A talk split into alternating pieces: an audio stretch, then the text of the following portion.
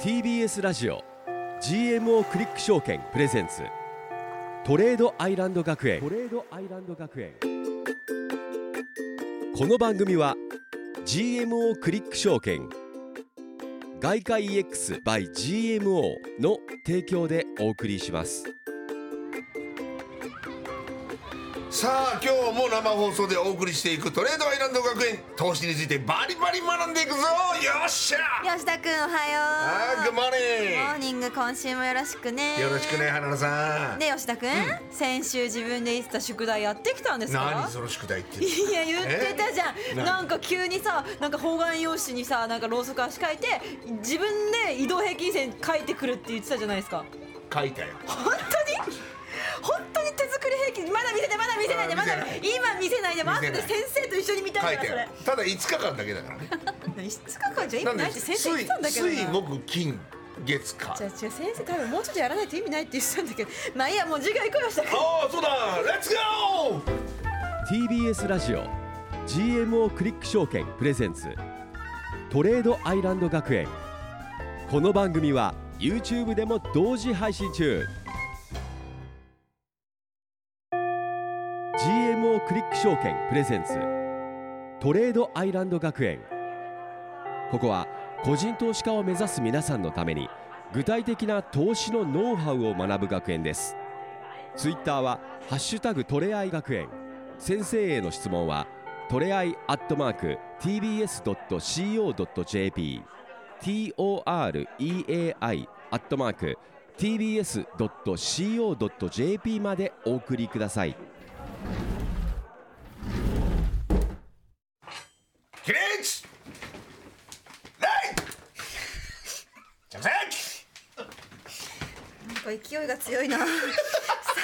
あ本日もレッド吉田君と花田美桜が生放送でお送りしていきます、はいそして私たちの担任の先生は投資家でフリーアナウンサーの大橋ひろ子先生飯で野す先生はいおよろしくお願いし願まいしすますどうしましたか今日のテ何ン今シ日ョンのなんかは帽子投げ捨ててましたけどいやいや何だったんだ今日はちょっとねやっぱりもう月末ですから月末気合入ってるんですね、うん気合入ってますそんな月末の授業のテーマを先生お願いします、今日は月末ということで、はい月末リバランスに気をつけよなえなんですかリバランスうリバランス何ですかギリリバランスですえねリバランス、はバいランスの反対あそういうことだそういうことそうですねわおわおえー例えばこれがまあ結果だけ言いますと、これまで上がっていたものがうん下がるリスクがありますよ、それまで下がっていたものが上がる可能性がありますよっていうのが月末ってそういうことなんです逆転チャンスそうそういうような動きが出やすいんですよ結構上がってますもんね今ねだからも日本株例えばはい日経平均は3万3千3万4千近くまで上がりましたけど、はいはいはいうんうんうんえー今日3万2500円まで4日続落してますよね。はいはいはいこれは多分月末リバランスながるほど意識されているのではないかとえー言われています。これどういうことかというと、はいはい例えば私たちの年金とか、ものすごい巨額の運用をしてるわけですよ。はいはい年金を払わなきゃいけないから、うんこれ儲けなきゃいけないですよね。はいいはいっぱい集めて、うんうん例えばその GPIF っていうこの年金の運用期間があるんですけど、はいこれはものすごいよの巨額の百何十兆っていう規模の GPIF お金を運用しているところがあります。これ日本の GPIF で年金基金ですけど、はいはいえここはちゃんとルールがあります。運用するときに日本株25%、日本の債券25%、外国株25%、外国の債券25%、4分の1ずつになるようにポートフォリオ、ポートフォリオっていうのはこの資産の配分ですね。はいもはいこれをきちんとルール化して運用してるんですよ。それは逆に言うとその、えー、じゃあ株価が上がってるから株価を多く持つってことはできないってことですかできないです。25%ずつっていうふうに決めて運用するんですけど、でも株価が上がると25%にしたはずなのに、これが26%、27%ってはいはい膨れ上がっていきま膨す。れますはい、うんで他のものが資産がね今度は20とか18とか減ります減っていきますよね。うんうんうんそうすると、うんそのルール通りになるならないから、うん月末にルール通りにするように膨れ上がった日本株を売って、減減った部分の債券を買ったりする。いやちょっとわかんないですけど先生、はいなんでルール化するんですか別にそれはバラバラでもよくないんです確かかうまいことやったらいいいじやゃうないまいことですかやね儲けたらいいじゃないですそかんなうまいことやる自信がある人います？いませんいませんよね。いませんいませんはちゃんとルール化してその通りに運用しないとこれねあのいろんなものを資産を配分して買うっていうやり方はえ収益を安定化させるという効果があるんですねそう。かあのー得も少ないけれども損も少ないみたいなことですか日本株だけ100%買ってたら暴落した時にもう目も当てられないじゃないそでうすか。かそうか何かが上がってる時は何かが下がってるけど、何かが下がってる時は何かが上がってると、んいうことでポートフォリオで運用していくっていうなのるがほど卵を一つのカゴに入れるなっていうやつですそうねそう格言ねよく覚えていまえすね。名前一つのカゴに盛るなってい盛うるねないうほうほうほうほう格言がある。まあまさにそれ。はい日本の機関投資家あの年金とかあと生命保険の生命保険もねはい、うんうんうん私たちが払った保険料、はい何かあった時にこの払いますよね払い戻しますよね、はいはいはいうんで損しないように自分たちはその集めた保険料運用してたりします。ははいいはい知らはなかったです私そのこと自体をこれ機関投資家と言われるな巨額の資金運用してる人たちはそうやってポートフォリオで運用するんだけれども、い月末にこのバランスが崩れてしまったものを組み替えるリバランスっていうのをやるんですよ。い必ず毎月やってるんですか毎月やるところが多いあるいは四半期末とああかーなるほどそれはそのき機関投資家ごとにルールが違ったりするので、そうか機関投資家もいっぱいあるからそういっぱいある、うんうんうん日本だけじゃないですよアメリカのカリフォルニアの年金基金はカルパースって言ってこれも巨大な金額を運用してるんですけどえアメリカもやっぱ25%ずつなんですかその配分は機関投資家によって違わうんですはよあ違うんだ違うまあでもいずれにせよいろんなところのその機関投資家が調整は絶対にしてるってことですね調整はします、ねポートフォリオ運用してて上がりすぎたものは売ってあの今までの、えー少ない資産になっちゃったやつをこう増やすようなこうリバランスをするっていうっていうことはこれが決断今その、えー円安になってるじゃん、はいはいはい、はい一気に先週上がりましたよねはいこれはちょっとこの月末リバランリスバランス入るんじゃないですか為替にもあのその影響があるというふうにされてるんですけれども、ええどうも、まあ、今ですね金利差の方が大きくてなかなかリバランスの影響っていうのは今足元で見えないですよ日本株が今これ下がってんのに、はいドル円相場今下がってないですよ、確かに動いてないですねあんまりはいだからちょっとね必ずそれが、えー一緒に起きるかどうかわからないのも一つなるほどちょっとパラドックスだパねラドックスなんですよこれは起きねる。か起きないかは分からないけども、警戒して自分のそのなんかポジションとかをまあ、うんこう解消したいとか考えた方がいいってことですよね。うんそうなんですね、まあ、だからあの今まで上がりすぎていたものは下がるかもしれないっていうふうに月末になったら、まあ、一回ちょっと考えてみようってことか一回考えてみようなるほどということなんですね。例えば、はい6月16日に出ていた記事に、うんはいえー世界株に21兆円相当の売り圧力が出る可能性があると、えー機関投資家リバランスで。はい。で世界の株が最大で5%下がる可能性があるというふうに JP モルガンが言っています。世界、世界の世界レベルと5%って相当ですねそうで世す界ねの。5%？はい、例えば GPIF の、えー国内の一番最大の年金基金は、はいえー国内の株式が日本株この3456とすごく上がったので、はいはいえーこのポートフォリオのバランスが25%じゃなくて27%を超えちゃってるので、はい25%までこれを抑えるために、はい5兆円ぐらい 売るじゃないかというふうにも言われてるんですよ。その株を売るってことですそうか、 GPIF だけでね。 5兆円なんか売ったら一気に下がりますよね日本だけで。ですね、まあ、一気に下がるだから今その可能性が出てきているということですでにえー月末じゃないのに先週あたりから日本株はちょっとこうじりじりと下がなるっほてるどねそんなこともつつゆとも知らずにそうですよ株をやってた花々さんどうなんです かそんなことはつゆとも知らずにずっと塩漬けしていた花菜さんからしたらもっと早く勉強したかったですね。ですよねそういう本のが分かってるとちょっと調整が入るから下がるんだ上がるんだみたいなのが当に分かってくる規と模が違うんですわ我々じゃないんです違うねもっと大きなものが世界を動かしてるんそうです我よ々。本当ちっぽけだもんねなんです私たちの存在なんてダメだねうんでもだからその今今日27日火曜日じゃないですか、んはい28、29、30ってあと3日間月末があるってことですよね。そうなんですねでこれ月末の1日に集中するわけでもないのではい月末が近づいてきたらでもそれを意識してその前に売ろうという個人投資家も出てきたりとかそうかそれがまあすでに出ているんじゃないかと言われているんですがもしかしたら GPIF はすでに売っ売り始めてる可能性もなあるるほどだから株価が下がってる可能性はあるとあるとでこれ誰もちょっと分かんないんですよねそれぞれの機関投資家がいつ何をやってえるかそれは発表とかしてくれないんですか後でえ売ります GPIF っていうのは後でずるいなあと先に言ってよあともう先に言って先に教先に言ったらインサイダー言ダメなわのないですねそうかただ一つのヒントは、あの GPIF みたいなこういう大きい機関投資家年金さんは、はい信託銀行経由で売りを出したり売買の注文出すっていうのがあるので。へーあのどこどこの信託銀行が、えー日本株どのぐらい売ったよとかいうそういう手口情報っていうのは出てくるのはで、いそれチェックすると、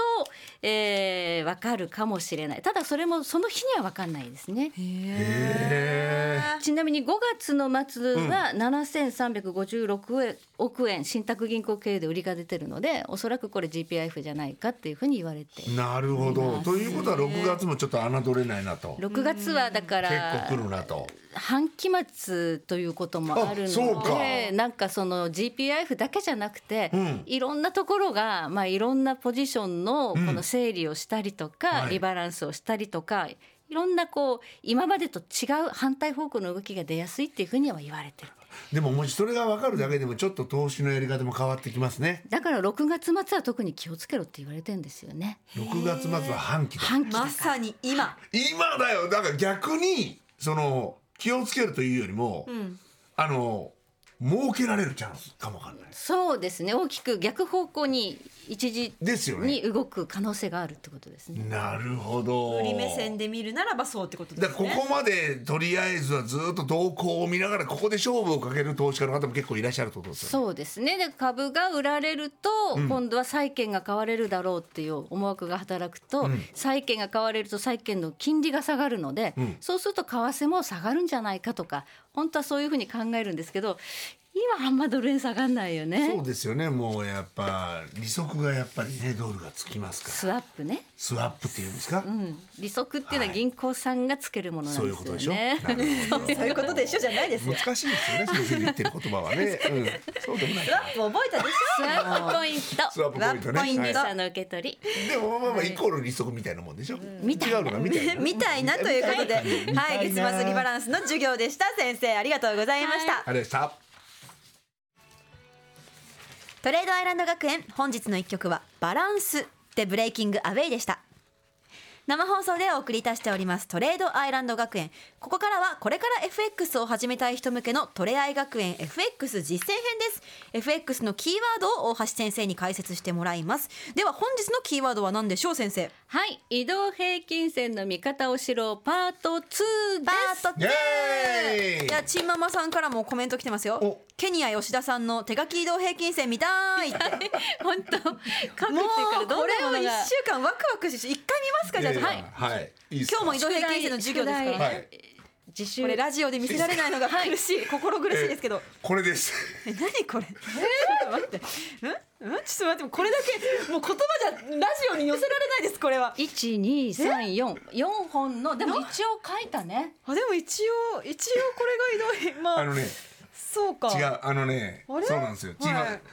あチンママさんあのはい言っときますけれども書かなくてもいいです。書く必要は一切ないですこれ。これ先週のねそのだからあニュースをの6時にそのニューヨークが終わるから、はいその朝の6時に起きて大体、あの終値っていうんですか終わり終ね。わりね終わり値を確認してそれをこう平均化して平均化してやっていったんです先生は言ってたんですよ移動平均線なんてアプリが計算してくれなきゃやんなくていいのよって言ってたんですけどねでやんなくていいしいあの1週間は意味がないですいやいやいや。ツイッターにあります後ほどね、はいツイッターに画像の方の。ツイッターに上げていいんですかこれ一回これみんな見た方が早い起いき。したんですからみんなね見。た方がいいですよ。はい、ということで先生移動平均線パート2の授業お願いします。はい、先週はね移動平均線5日線短期線1本だけを引いて、うんで価格ローソク足がそれに対してどういう動きをしたらどういう意味があるのということを学びましたね、学びました。それで宿題を自分でやるって言ってきたはわいけです、いけどやなんとなく自分でやってみないと、はい自分アナログリーなんで、 なるほどはい、やってみないとダメかなと思ったんですけでどいも素晴らしいですねや素晴らしいというかねこれやっても意味 がないわかりましたわかりましたはい、はい今回はそれを3本引くことによって、ええゴールデンクロスおデッドクロスおパーフェクトオーダーを学びましょうどうだねパーフェクトオーダー技名ですよこれ それパーフェクトオーダーパーフェクト パーフェクトウーマンねこっちはあっちゃんだあっちゃんちゃんですねヒューマンですララジヒューマオンでですすからねあパーフェクトヒューマンフーマンじゃなかったよウーマンじゃないからはいいいですかはい先生はいじゃあ三本引きますよまず先週引いたのは短期戦5日戦ですはい五日線プラス中期戦中の期ですねはい中期戦25日戦を引きます、はい5日線に25日線そして長期戦は75日戦を引きます75まあ、この数字は皆さんお好きにいろいろといじっていただいていいんですが、はい一応5日25ほぼ1ヶ月75ほぼ3ヶ月という目安で引きます、はいはいそしてこの3本の移動平均線の関係性を見ていくことで、はいえー売りサインとか買いサインが分かるということなんですね。なるほどはいまずはだうんゴールデンクロスから見ていきましょうか。はいはいこちらねゴールデンクロスはい、あの YouTube の方ではね資料の画像をアップしてますのでぜひぜひ公式 YouTube でもご覧くださいませ。はい、ゴールデンクロスお願いします。はい、えーまず、えー短期戦5日線が中期線や長期線を下から上にこう突き抜けていく、下から上にですよはいえーこれをゴールデンクロスと言いますこのタイミングで買うというのが一般的に言われているなるほどサインですゴールデンクロスは買いサイン。だえー中期線長期線の下から上に突き抜けた時でそうですねゴールデンクロスと、はいだから今画面に出ているのは短期戦的に勢いが来てるよってことですか？はい、短期戦5日線がこの中期線青い線をまずこう下から上にこう突き抜けましたよね。はい。はい勢いがあるからこれクロスしていくわけです。そして、えーこの長期戦までこう上抜けていく、この矢印のところがゴールデンクロスしているところですけど、そこで買っていたら上がってますよね、はい確か価に。格が。はいはい、で5のゴールデンクロスもう1個ありますよねここ2つ目のところも上がっていると、なるほど、はいじゃあゴールデンクロスを見つけたらあーそれは開催員会で社員ですそうすると利益が出やすいとそうですいうことですね、うん、でもう一つ今度はデッドクロスです、デッドデッドだデッドデッドっていうぐらいだから、はい下がっていくってことなんですよねう。わ逆パターンってことですね。はい、この5日線黄色いラインが、えーこの中期線や長期線青いラインや赤いラインを上から下に突き抜けていく時、その瞬間を狙って打っていくこれがデッドクロスの売りサインということになります。それをちょっとこう一目で分かるようにドル円相場大きなチャートにしたやつがあるんですが、はいはいそれちょっと見ていただけますか。はい。黄色い矢印がゴールデンクロスしているところ、ーはい、青い矢印がデッドクロスしているところです、さあもしそこで素直にドル円を買ってデッドクロスしたところで売って買って売ってやってたらどうなっていますかええめちゃくちゃ完璧になんか。もう完璧に利益を抑えてますね抑えてますね、はいこれはまあ後になってから言えることとも言えるんですがそうですねそのタイミングで、まあ、それを信じてやれるかどうかということもありますね。これ日足なんですけれども、えー週足であったり1時間足であったり5分足であったりとかそれでも同じ法則でそうですよねやっていただいていいですだから闇雲にやるよりかは確率は上がりますよねそうですね、はい。そしてもう一つパーフェクトオーダーという言葉こもれ知りたい。覚えてください。はい初めて聞いたパーフェクトオーダーオーダーだからね、はい、まあおオ ーダーだうかんら、完璧なオーダーってことでしょそうです完ね。璧じゃないですか完璧なオーダーですよそうです聞きね。たいよ、はい。じゃあそどれんなは料理が出てくるレシピじゃないんですけど、はい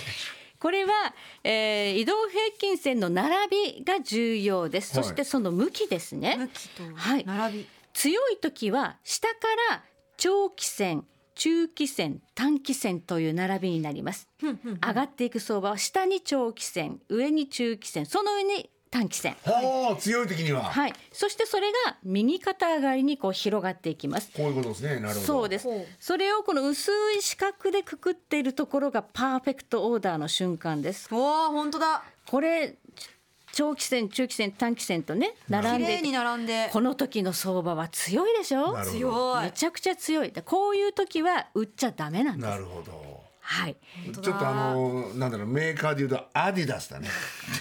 アディダスの時はう売っちゃだ三本線だからねそうでナイキになったら売った方がいいとかそういうことですかあんま関係ないナイキはどういうことかどうわなかんないですちょっと下がってる今こうね一回カーブしちゃってねカーブしちゃってカーブしちゃうからアディダスの時は大丈夫このパーフェクトオーダー今まさにそうなんですわお今一番直近見てください右側ね長期戦中期戦短期戦ではいパーフェクトオーダー状態なので本当だこの状態で売りから入るっていうのはかなりチャレンジングなんでうすわーなるほわかりまどすわかりますテクニカルはい分かってきた分かってきましたはい、デッドクロスの場合のパーフェクトオーダーのところも一つねあの四角でくくっていますので、えデッドクロス売りの強いパーフェクトオーダー状態っていうのは上から長期戦中期戦短期戦順番が逆になってます本か当だ綺麗に逆になってらます逆で今度は右肩下がりになってますからそういう時にはあんまり買っちゃダメもう素直に売りから入るっていうことを心がけてください。なるほどわかりやすいこれが移動平均線の一番簡単な見方。なるほどなるほどこれは口に出したいカタカナですよねいやですね覚えましたよはいこれ覚えましたね、覚えましたねゴールデンクロスデッドクロスデッドクロスパーフェクトオーダーはいこれマスターしたからもうこれがはいもうこのこれを見つけたら僕はもう本当に来るまで待ってないんですよね、いつもそう そうかそういうことだかから我々はいけないんですよ多分そうポジポジ病だからねポジポジビューだから、今もうこうラジオの途中でもやりたいでしょいやいやいやさっき率先して吉田さんがいきなりポジション持ってたじゃないです かいやいや番組始まる直前にだから皆ささんチャート見たら必ず移動平均線ちょっと引いておいて、はいこの瞬あのサインに逆らわないでください少なくとも。なるほど、はいんはい先生今日も授業ありがとうございまあしりがたとうございました勉強になりました、 TBS ラジオ GMO クリック証券プレゼンツトレードアイランド学園この番組は YouTube でも同時配信中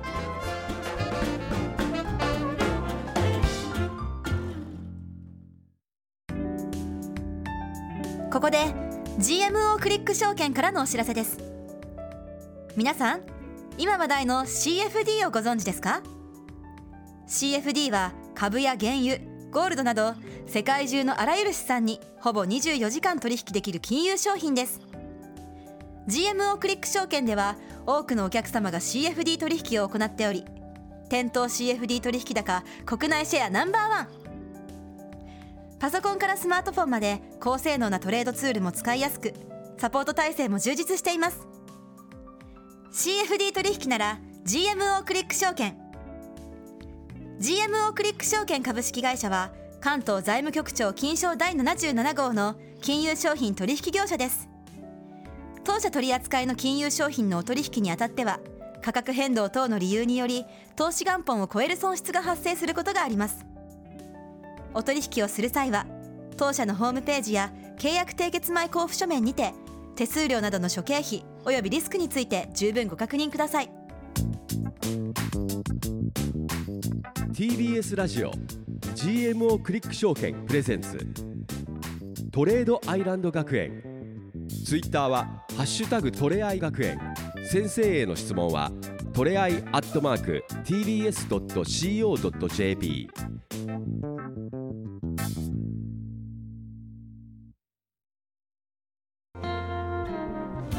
TBS ラジオ GMO クリック証券プレゼンツトレードアイランド学園レッド吉田君と大橋ひろ子先生そして花奈美代が生放送でお送りしてまいりましたトレードアイランド学園この後はですね居残り補修の様子も YouTube でライブ配信いたしますのでぜひぜひ TBS ラジオ公式 YouTube チャンネルもご覧くださいということでレッド君なんか今日はすごい成長した感がい出やたけでどどもうあだっのたこの番組が始まってもう2か月えー、456 3ヶ月三月だいやだいぶ分かってきたねお分かって きた。よかはったい、やっぱ先生のその教え方がうまいからいやわかりやすいですよどんどん我々生徒伸びていくねね、まあ伸びてない生徒もこんだけね、なんかそうスタジオ内にはいますけれども、ディレクターさんがディレクねターさんだけディねケレちょっと、ケイ君がケイ結構君は本当にポジポジ病にななっちゃってますね。そうですね我々はね頑張っていきましょでう。もポジポジ病の人もそれを経験して徐々に強くなっていくんじゃないですかそうですメンねタルが。そうですね先生もポチポチ病だったですよねあ失敗談ありましたからね、前回ねということで本日ここまでのお相手は花奈美桜とレッド吉田と大橋ロコでしたチャオまた来週 TBS ラジオ GMO クリック証券プレゼンツトレードアイランド学園この番組は GMO クリック証券外貨 EX by GMO の提供でお送りしました TBS ラジオ GMO クリック証券プレゼンツトレードアイランド学園ツイッターは「ハッシュタグトレアイ学園」先生への質問はトレアイアットマーク TBS.CO.JP までお送りくださいさあここからはトレードアイランド学園の放課後延長戦でございます TBS ラジオ公式 YouTube チャンネルのみで配信となります引き続き大橋ひろ子先生と一緒ですよろしくお願いしますチャオシェアをそう今ねゴールデンクロスとか Z クロスとはかいパーフェクトオーダーとパーかフェクトオーダいろんーなポーズをこうパーフェクトオーダーゴパーフェクトオーダーールデンクロスパーフェクトオーダーデッドクロちょっスと中二っぽいっていういやこうやってもう毎週なんかこう一文字とかやってきたじゃないですかいやそうそうそうあれのおかげでやっぱ身になってるってとこありますからあ確かにねそうそうそうそう本当ですよ平均線ポーズとか何気あれに身でにそなっうですてよはまあ身になってるのとうまくなってるの違いますけどね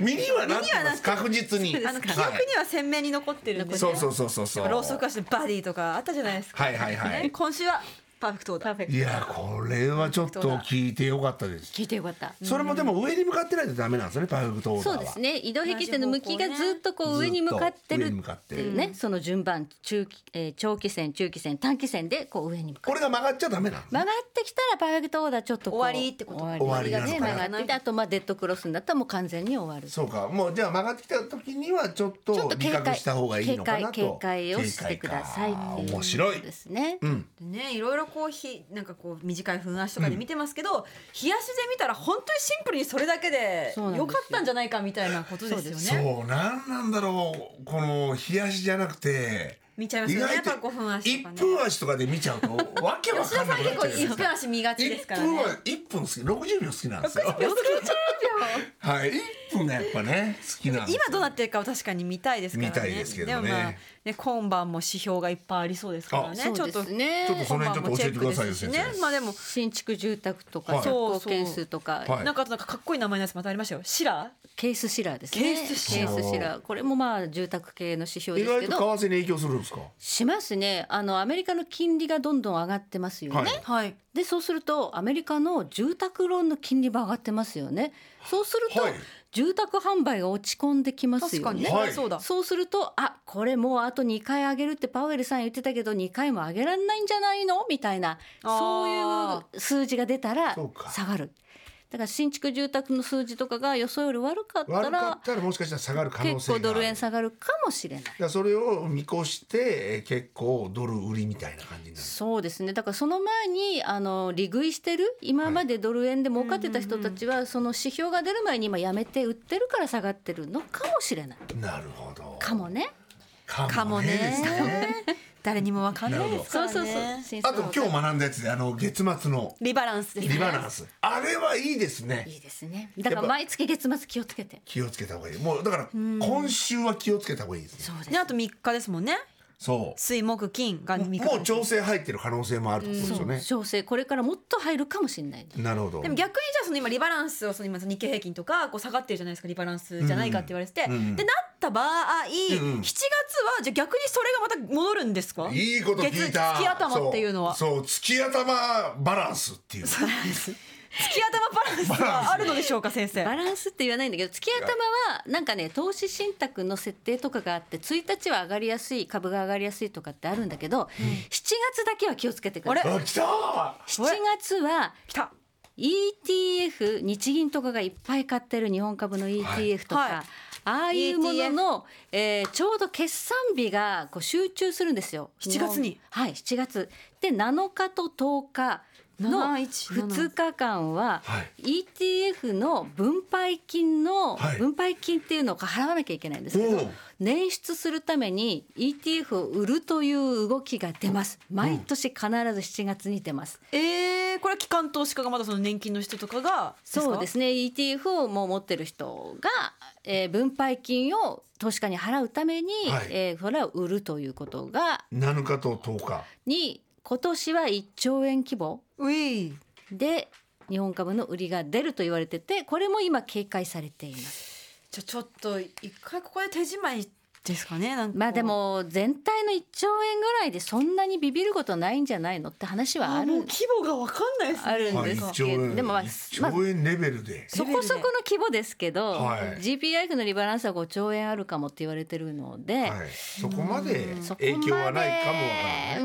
んただ出ることは間違いないんだですから気をつけた方がいいよ毎年出るのでだからあんまりこうポジション持たない方がいい可能性はあそりうますだねからそれがあるってみんな知ってるんですよもうなあるほどなるほのど株やってる人はだから今はまあ買う時期じゃないねっていう感じで売って様子見てる人が多いそういうことがだからちょっと株価も下がってきてる部分もあるとそうそう月末リバランスだけではなくて7日10日を過ぎてからの方がいいんじゃないか というそうか6月と7月っていうのは要注意なんだねそう株の世界ではねとりあえず全然知らなかったでしょ全然知らないです何も知らずにずっとトレードやってるん ですよただ梅雨だと思ってました6ジメジメするから下がってるのかな みたいな考梅雨じゃないんですよえ 外出で下がってんだみたいなねみんなねうつうつしちゃってねうつうつしてえてね本当なるほどね面白いですねねえうん勉強になるな本当にねありますよね、うん株たはだそうい感うじ悪抜けした後はもしかしたらまた買いが入るかもしれないしうん日本株今上がるぞって思ってる人は下がるの待ってっていう人も多いそのうでですよね下がったからよし買おうっていう人たちが出てくればまた上がっていくでもよく言われるじゃないですかそこで買ってえー天井で売るみたいなもちろんそのねやねりたそいれがですよ一番それは理想ですけど、理想ですけれども、でもこういううその時期っていうのはそういうふうになりがちだからそこをうまいことをそうそこを見さていけばそこを避けてあの待ち受けてあの差し値しておく株もねただ、僕の知り合いでもうポジポジ病の人がいるんですよ。けけすぐポジション取ろうとする方 が2人ほどいらっしゃるそんな人いるんですかはい、そういう方にはどうすればいいですかねそういう方は先生差し値をちょっとね使って待つということを覚えていただけいるやそとの松がやっぱできるようになりたいですねね常にかかってるんですねもうそうだってもうパーフェクトオーダー待ってればいいのに、はい待たずになんかそう打っなたんですりよ。ねね。それがまあとりあえずはね、あのー要は利益をいやだってこうだってもう生むわけでさすからドル円で言った らだってって言い訳してるんだよ自分だとにっかてくじゃあさもあうや,、のもうやってていいよ。 違う違う違うんですよ違うのよこれゴールデンクロスして長いじゃないですかもうドル円は、パーフェクトオーダーになってから長いじゃないですかでそうも今更入れない感が日々強いじゃあないですそかこどうなんですか。今更入れないか。でもう日そわ足そわしちゃうのんねあの分析だけ見ましたけど、じゃあもっと細かくやりたい人はもう1時間足とか4時間足とかで移動平均線引いて探してパーフェクトオーダー探せばいいです。そのだから今更入れない人っていうのは自分の中での感覚であ って、そうじゃないんですよね。そうじゃないい。まあだからまだパーフェクトオーダー中パーでフェすかクらトねオーダー中は上がるので、下がるの待って買うしかないんですよね、だから時間足を落として、えー、15分足とか5分足とかそれで下がったそっからまたゴールデンクロスするからこうちっちゃい時間軸では下がっはたいりはい上がったりするから、なるほなるほど。どなそれでそこでのゴールデンクロスを探して買う買うだけにしましょう冷やしでパーフェクトオーダーの時はなるほど。顔だけね。買うだ買けうだけにしましょ5うって分とか15分はいいやじゃあちょっとせせっかくなのでね今日のコメントとかメールの方もね読んでいきたいと思うんですけれどおも願いしますはい、TKTK さんからはほうひろこ先生の髪型がいつもと違って新鮮ですあ、な今る日ちょほっと可ど。愛いですよああなるほどねえ気づいてないじゃないいやいや知ってます私よは気づいてましたよいやいや最初から知今っ日てますよもう先週と変わりましたよ ね先週変わりました変わりましたよねちょっとね可愛いですよそうねそうそうそうそう先生がありがとうございますなんかちょっとクレオパトラ的な感じでねクレオパトラクレオパトラってビビアンリーおおかっぱパンツじゃないですかビビクレアオンリパートビビラアンあの昔の極端に言えば昔の、えー、ハリウッドの映画の女優さん みたいな感じはいこの話もういい続けまオードリー・ヘップもういいですねはいしもういいですって言われてますからはねい、すいませんでした。もじおさんからもじおは、さんまあ、はいみんな利息に飢えているわけですわねなんてコメントも来てますよね、ええ利息に利息に飢えているわけですわね日本はね金利が全然上がんないからねうんなんそうてなんねですコメントもいただいてますけどね、ん利息じゃなくてスワップだよなんて授業もありましたけどそうねですよね。理想って言うと怒られる。利息はね銀行さんだけがつけられるんですよだかねらでもイコールですよねっていう、うーんっていうのが。まあまあまあだからまあそうススワップポイントですね FX の会社からもらえるのはだから今とりあえずこの番組がね4月から始まって、はいもしもその時からロングで、えー持っといたら、もうスワップポイントがすごかったってそこうとですねしょ三ヶそう月一度も売らずに持ってたらそうそうですねしかもちゃんと結構10円ぐらい上がってました10円よ上ねが10円上がるんですさっきそのね、はいすごいね今年はすごい大きく動いてますね去年もですけどねですよね、なんか本当にあの一時期は一年で10円しか動かないっていうのが四年ぐらい続いてたんですよ、はだから FX 全然儲かんないねっていう時期もあったいそうなんありましたよおやおやチャイムが鳴りましたので、はい本日の居残り補修はここまでということですかねはい、は楽しかったですね今日もねはいいや、ね私はもうレッド君の宿題が本当におう感動しました。愛おしいですよこっち最初書いて間違えた 間違えた間違えたとかあんまないんだけちどゃんとでも方眼用紙のルーズリーフ買あったそっうてそうこそうとそうですもんそうねですえ、はい買ったの？買ってないです。あのうち子供5人いるんで、 あお子さんに誰か誰だかが持ってるん です。はい。誰か持ってる誰かが持った方が安心。はい。いやね、そんでな感じでもはいこの努力は素晴らしいですよね。大しいや素晴らしい。そうですか。ちゃんと合ってますか、理屈として合はっ。てるかどうかわかんないな。わかんないでしょ。もう横の数字もないです ね。計算しかないんだもん。いやそう確かにそうはいはい軸の数値がない。そうか。はい。そうなんですよ。宿俺題はやったけど、そうそうそう。美術2でしたから。美術じゃない、もう算数だと思いますけどね。あ算数なのこれ。算数じゃないですかそうこのグラ算フ数のも中2です。大丈夫 です。はい、ということでトレーダー大学園は本日ここまででございます。はい番組ではですね、YouTube 配信のほか、ポッドキャストでの配信も行っております。はい質問などすべてのメールの宛先はトレアイアットマーク TBS ドット CO ドット JP で受けたまわっております。メッセージこれからもお待ちしております。いつもコメントやメッセージありがとうございます。ありがとうございますそれでは来週も火曜日の夜9時にお付き合いください。ではまた来週。また来週。 TBS ラジオ TBS ラジオ GMO クリック証券プレゼンツ GMO クリック証券トレードアイランド学園トレードアイランド学園